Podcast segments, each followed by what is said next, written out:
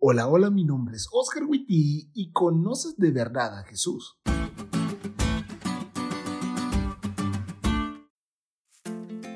Uno de los maestros más brillantes que tuve en la universidad es un doctor en teología, escritor de artículos en diferentes revistas teológicas, escritor de libros, colaborador en guías de estudio de la Biblia como esta que estamos estudiando y uno de los eruditos adventistas que colaboraron en la elaboración de la primera Biblia arqueológica de nuestra iglesia.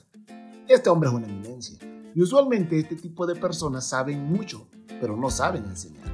Sin embargo, lo más increíble de este hombre es que podía entablar una conversación con un doctor en teología y podía platicar del mismo tema conmigo, un alumno de primer semestre de teología.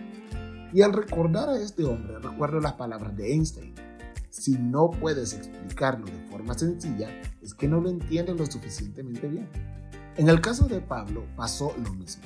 Al llegar a Atenas, el centro del pensamiento en ese tiempo, Pablo demuestra que está familiarizado con las obras de arte, la literatura y la religión de ellos. Sin embargo, el más grande e instruido apóstol de ese tiempo comenzó a predicar a Jesús en la plaza. Y fue de allí que fue llevado al Areópago, un lugar donde los más sabios platicaban sobre diferentes temas. Pero todo comenzó en la plaza de la ciudad predicando a Jesús en el idioma en el que las personas de la plaza podían entender. Y luego compartió a Jesús con esa gente instruida.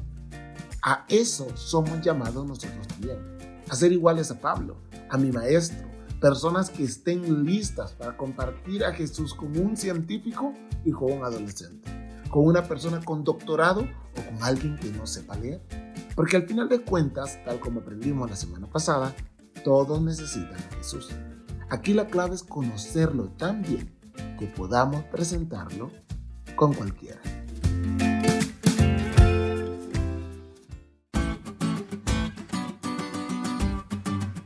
¿Te diste cuenta de lo cool que estuvo esta lección? No te olvides de estudiarla y compartir este podcast con todos tus amigos.